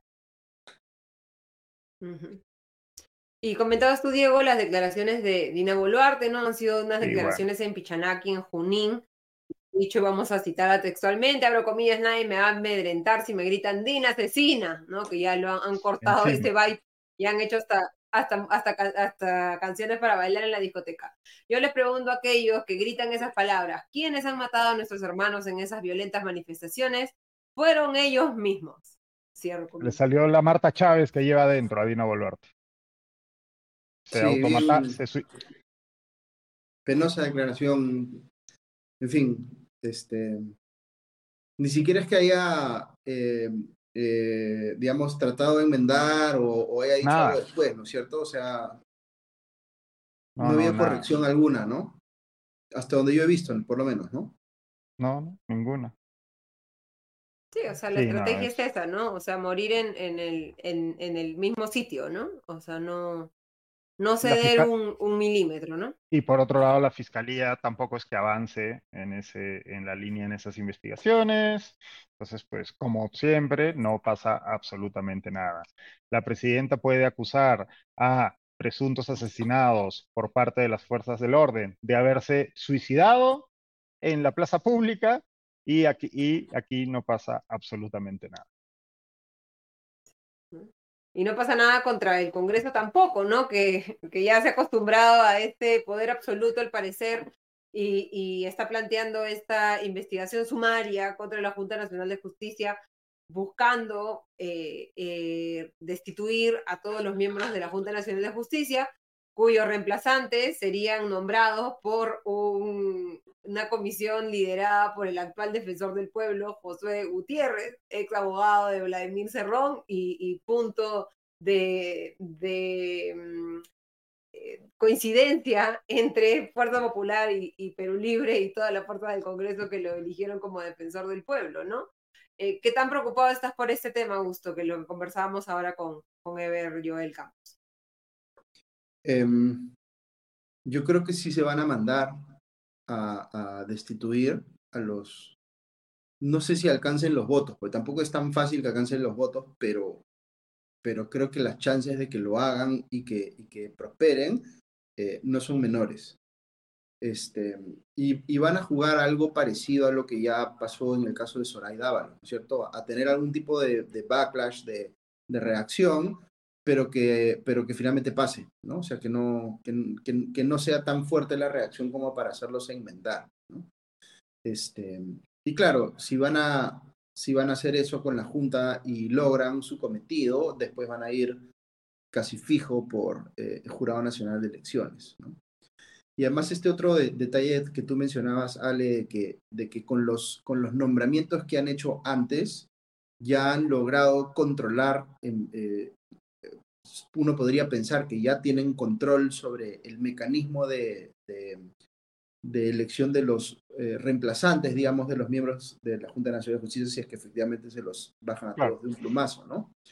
Este, lo que te demuestra cuán avanzado está eh, el, la coalición, digamos, que está en control del Congreso para... para el bloque democrático, el bloque democrático. Haberse enquistado, digamos, en los distintos eh, espacios de, de, los cuales depende esa, esa elección, ¿no? Y claro, y la gente, yo he comentado este tema en las redes bastante y he recibido, em, pensaría que cientos de comentarios de gente diciendo, este, eh, eh, esto no es una violación al principio de separación de poderes porque en el Perú solamente hay tres poderes y la Junta Nacional de Justicia no es un poder del Estado. Dios mío. Claro, están pensando en un concepto de separación de poderes de hace 100 años. Claro, el, que te enseñan en la el que te enseñan en la primaria, básicamente. El triángulo, el triángulo. Y, se olvidaron de, de, todo el desarrollo constitucional que hemos tenido en el Perú y en otros países eh, con la creación de organismos constitucionalmente autónomos que cumplen funciones diferentes, ¿no? El Tribunal Constitucional, el Ministerio Público, eh, el Jurado Nacional de Elecciones, la Junta Nacional de Justicia. Todos esos son organismos que son fundamentales para que funcione nuestro esquema de separación de poderes, como decía Ever hace un, hace un ratito. Este, y precisamente porque son fundamentales es que los quieren capturar, porque tienen poder, ¿no? Eh, y son eh, autónomos, así que lo, o sea, literalmente el único trabajo de la Junta Nacional de Justicia es nombrar a las personas responsables de dictar justicia en el país. Ese es su trabajo. O sea, por supuesto que son parte del sistema de justicia. Y lo otro que, que, veo también que me, que me preocupa bastante es, es eh, cuán fácil se manipula a la gente con cosas que no tienen ningún sentido, ¿no? También un montón de respuestas que he estado viendo yo es, la Junta Nacional de Justicia es vizcarrista, ¿no? Es, una institución hecha por Vizcarra para favorecer sus intereses personales. Este, si la Junta Nacional de Justicia estuviese capturada por los intereses de Vizcarra, no, no hubiese habido, digamos, un concurso público para elegir a sus integrantes, digamos, ¿no? Hubiese habido una decisión él hubiese planteado en el referéndum que sean elegidos por decisión del Poder Ejecutivo para tener el control directamente del tema, como de hecho pasa en otros países. En otros países los jueces son elegidos por el Poder Ejecutivo, ¿no? Simplemente tienen otros, otros o sea, son eh, sugeridos, digamos, ¿no? Y ahí ratificados por el Parlamento, ¿no? Como en Estados Unidos. Este, eh, pero, pero la gente tiene, el, digamos, en la cabeza la idea de que eh, todos los miembros de la Junta Nacional de Justicia fueron puestos por Vizcarra y que Vizcarra controla desde la eh, Junta Nacional de Justicia al Poder Judicial y que por tanto lo que están haciendo en el Congreso es liberar a estas instituciones del control de Vizcarra, ¿no? Este, eso no tiene ningún sentido. Y, y, y, esto lo digo sin, sin, digamos, procurando que no se entienda que estoy defendiendo aquí a Vizcarra, porque Vizcarra tiene un millón de cosas por las cuales hay que criticarlo. Yo he dicho y me mantengo en que su cierre del Congreso fue inconstitucional, fue un pésimo gobernante, este, gestionó de manera muy, eh, eh, eh, digamos, mala la, la, pandemia con el resultado de muertes que hemos visto, destruyó la economía por los cierres irrazonables que hizo en pandemia también, yo diría, aunque es diputable. Este, así que, digamos, hay un montón de razones por las cuales criticar a Vizcarra y sin embargo... Y, que tiene este además investigaciones abiertas. por corrupción y en fin, ¿no? Pero este tema no tiene nada que ver.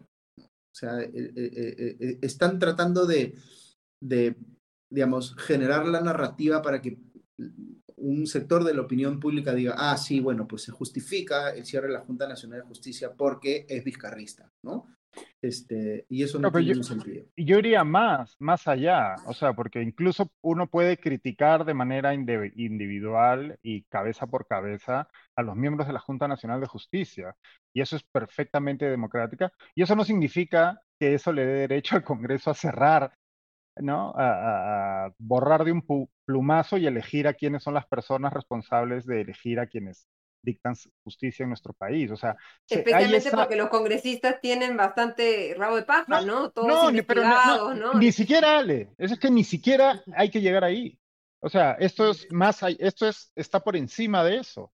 O sea, porque claro, si no caemos en, ese, en, en esa polarización, ¿no? De, ah, ok, como este me parece un corrupto o me parece un tal, entonces hay que destruir las instituciones. Y no es el caso. O sea, la Junta Nacional de Justicia Así, eh, de, la misma manera que podemos defender a la Fiscalía de la Nación y cuestionar a la fiscal de la Nación, que no está llevando a cabo las investigaciones con la de, por los muertos en las protestas con la celeridad que se debe, que tiene un problema serio en el caso de su hermana y las investigaciones realizadas a su hermana, que tiene otro problema serio que, se, que sigue eh, barriendo debajo de la alfombra respecto a su tesis de maestría, pero eso no quiere decir que el Congreso mañana decida, como ya ha hecho con una ex fiscal, borrarse de un, borrar de un plumazo a un fiscal y a la institución, ¿no? O sea, uno puede cuestionar a las personas que ocupan los cargos, pero eso no quiere, quiere decir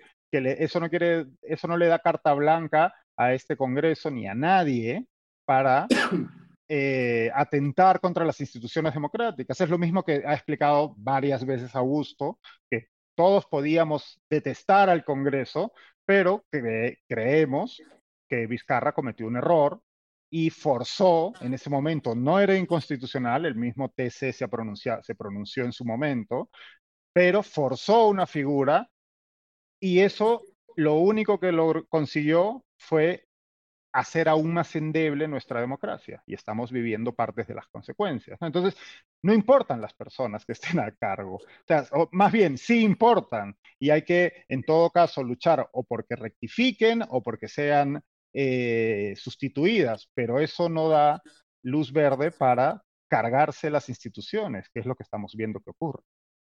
Sí, un par de temas para, para agregar ahí también, porque eh, otra cosa que veo que pasa es eh, eh, de las personas que justifican eh, la destitución de los miembros de la Junta citan este artículo que dice que el Congreso puede efectivamente destituirlos por causa grave. Y, dicen, ese artículo existe, entonces como ese artículo existe, entonces ya está, no hay nada más que discutir, ¿no? Y claro, lo, que hay que entender es que el, el, derecho se tiene que interpretar como un todo, no es que uno agarre un artículo y todo lo demás sea irrelevante, ¿no? Eh, así como existe ese artículo, hay otros artículos que hablan sobre el derecho al debido proceso y eh, ese artículo, ambas cosas se tienen que interpretar, de manera conjunta. Entonces el Congreso no puede interpretar, como decía Ever hace un ratito, ¿no? no puede interpretar que cualquier cosa es causa grave y no puede eh, zurrarse, digamos, en la obligación de sustentar su acusación y mostrar elementos probatorios y demás, ¿no? Este, eh, porque si no, estamos hablando de algo que también eh, eh, está bastante desarrollado en el derecho, que son los casos de abuso de derecho, ¿no? Este, y, si algo tenemos que sacar como conclusión de los últimos años en la política peruana es cómo se han abusado facultades que sí estaban legalmente establecidas.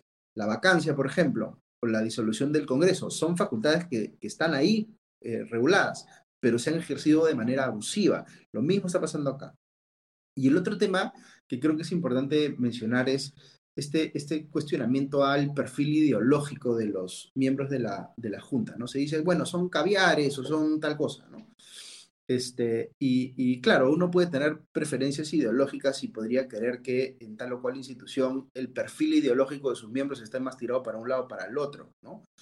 Pero no es una, no, es una razón de eh, eh, destitución que una persona tenga tal o cual ideología, sino imagínense cada vez que hay cambio de gobierno tendremos que cambiar a todos los miembros de todas las instituciones del Estado para que se acomoden al perfil ideológico del nuevo gobierno. No se puede juzgar así a las personas. La gente tiene una chamba y tiene que hacer bien su chamba. Y si es este progresista, conservadora, liberal, lo que fuera, pero hace bien su chamba, entonces justifica quedarse en su chamba.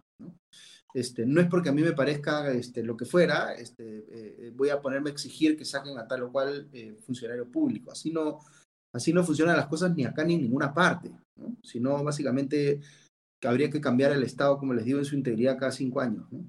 Bueno, de hecho, lastimosamente, cada vez más funcionan así, no solo en el Perú, sino en todas partes. Es una locura. Es, una locura. Sí. Y es esta, esta dinámica de, no de partidos, sino más o menos de equipos, ¿no? O sea, tú me quitaste a uno, entonces ya yo, te, yo tengo que hacer que el árbitro te ponga, le ponga tarjeta roja al otro y, y, estamos así, ¿no? Y al final las reglas no importan, sino lo que importan es quién se queda en, en los puestos. Pero además, y claro, pero además ni siquiera, y esto es una parte que, o sea, y esto para explicar cómo se manipula la ciudadanía, ¿no? Porque ni siquiera es que sean equipos estables, porque como bien estamos viendo en el Congreso, ahora los dos equipos enfrentados durante las elecciones, unos eran terrucos y los otros delincuentes, ahora pactan todo lo que les conviene en el Congreso, el serronismo y el, el serronismo y el fujimorismo, son, gobiernan en el Congreso, pactan lo que les da la gana, sacan adelante leyes que eran ya sea propuesta del Fujimorismo del Cerroni, de, o de Perú Libre, y aquí no pasa nada, y la gente, perdónenme, señores, eh, que nos están, señores y señoras que nos están viendo, caen en este juego absurdo del que hablaba Augusto y del que hablabas tú, en el que, ah, no, es que estos son caviares o es que estos, no, idiota, te están mirando la cara de tonto. O sea, estás tú cayendo en este juego propagandístico en el que te hacen creer que están luchando contra tu enemigo y lo único que están haciendo es mearte en la cara. Perdonen mi francés. Y bueno, para terminar en un, porque nos están exigiendo una última pregunta. Augusto Diego, ¿cuál es su pronóstico del partido Perú versus Brasil? Para irnos, bueno, no sé si es una buena nota, no sé si es una nota optimista o, no. Ojalá den, la ojalá den la sorpresa, pero no, no tengo en mis expectativas que vaya a ser un triunfo para Perú, ni mucho menos. ¿no? Además, creo que hay 10 jugadores eh, lesionados o inhabilitados, entonces ni siquiera que estemos con el equipo completo. Eh, ojalá un buen partido, pero, pero digamos, es Brasil también y hay que, hay que reconocer pues la jerarquía, ¿no? Bueno, mira, sí hay algo positivo, ¿ok? Quienes vimos el partido del otro día, el primer tiempo fue un absoluto desastre. La selección hacía agua por todas partes. Este chico Sosa, el volante izquierdo de Paraguay, parecía Oliver Atom contra Advíncula y los demás, o sea, hacía y deshacía por su banda. E incluso luego de la, de la expulsión de Advíncula, expulsión merecida, Advíncula lo habían paseado todo el partido y reaccionó en una segunda falta de manera absurda, con una, la pierna levantada y el árbitro pues estaba en todo su derecho de, de sacarle una amarilla y una segunda amarilla y expulsarlo, pero la selección hizo algo en el segundo tiempo, aparte de encomendarse a Sangalese y, al, y, al, y a los palos, que no había hecho en la era Gareca y que aquí sí hizo, y es que hubo una serie de ajustes que cambiaron un poco la tónica del partido. ¿no? Reynoso es un entrenador, obvio, toda, esto recién empieza, da para largo, pero Reynoso parece ser un entrenador que a diferencia de Gareca, que era un grandísimo entrenador, pero que le costaba mucho ajustar los partidos en los 90 minutos. No, no hacía cambios, no claves, eran cambios de hombre por hombre, no había, le costaba mucho cambiar la tónica de los partidos a raíz de cambios de posiciones, cambios de estrategia y demás. No parece que ese sea el caso de Reynoso, y me parece que eso es dentro de, lo poco optimista que uno puede estar respecto al partido contra Brasil, que pues le pegó un baile a Bolivia eh, en la fecha pasada y, ante la debilidad de la selección peruana, pues es algo, algo de que destacar, ¿no? Pero parece que tenemos un técnico que puede hacer ajustes y que pues a lo mejor se nos presenta la Virgen el martes y, y podemos sacar un punto. O, ya la victoria me parecería demasiado. Ojalá nos, nos hagan comernos nuestras palabras. Sí, ojalá. Este, ojalá estemos equivocados. Muchas gracias, Augusto. Muchas gracias, Diego. Que tengan un excelente resto de la noche y, e increíble semana. Nos reencontramos el próximo domingo. Chao, que estén bien. Chao, cuídense. Muchas gracias. Les agradecemos todos, a todos y cada uno de ustedes por habernos acompañado esta noche, por sus comentarios que hemos seguido durante la transmisión y por suscribirse a nuestros podcasts de eh, noticias políticas con Augusto, económicas conmigo y internacionales con Farid Cajat, o suscribirse a nuestro newsletter en el que Diego Salazar les contará las noticias más importantes de cada día del lunes a viernes. Les mando un abrazo a todos, les agradezco nuevamente por pasar su noche de domingo con nosotros. Nos reencontramos en siete días. Hasta entonces.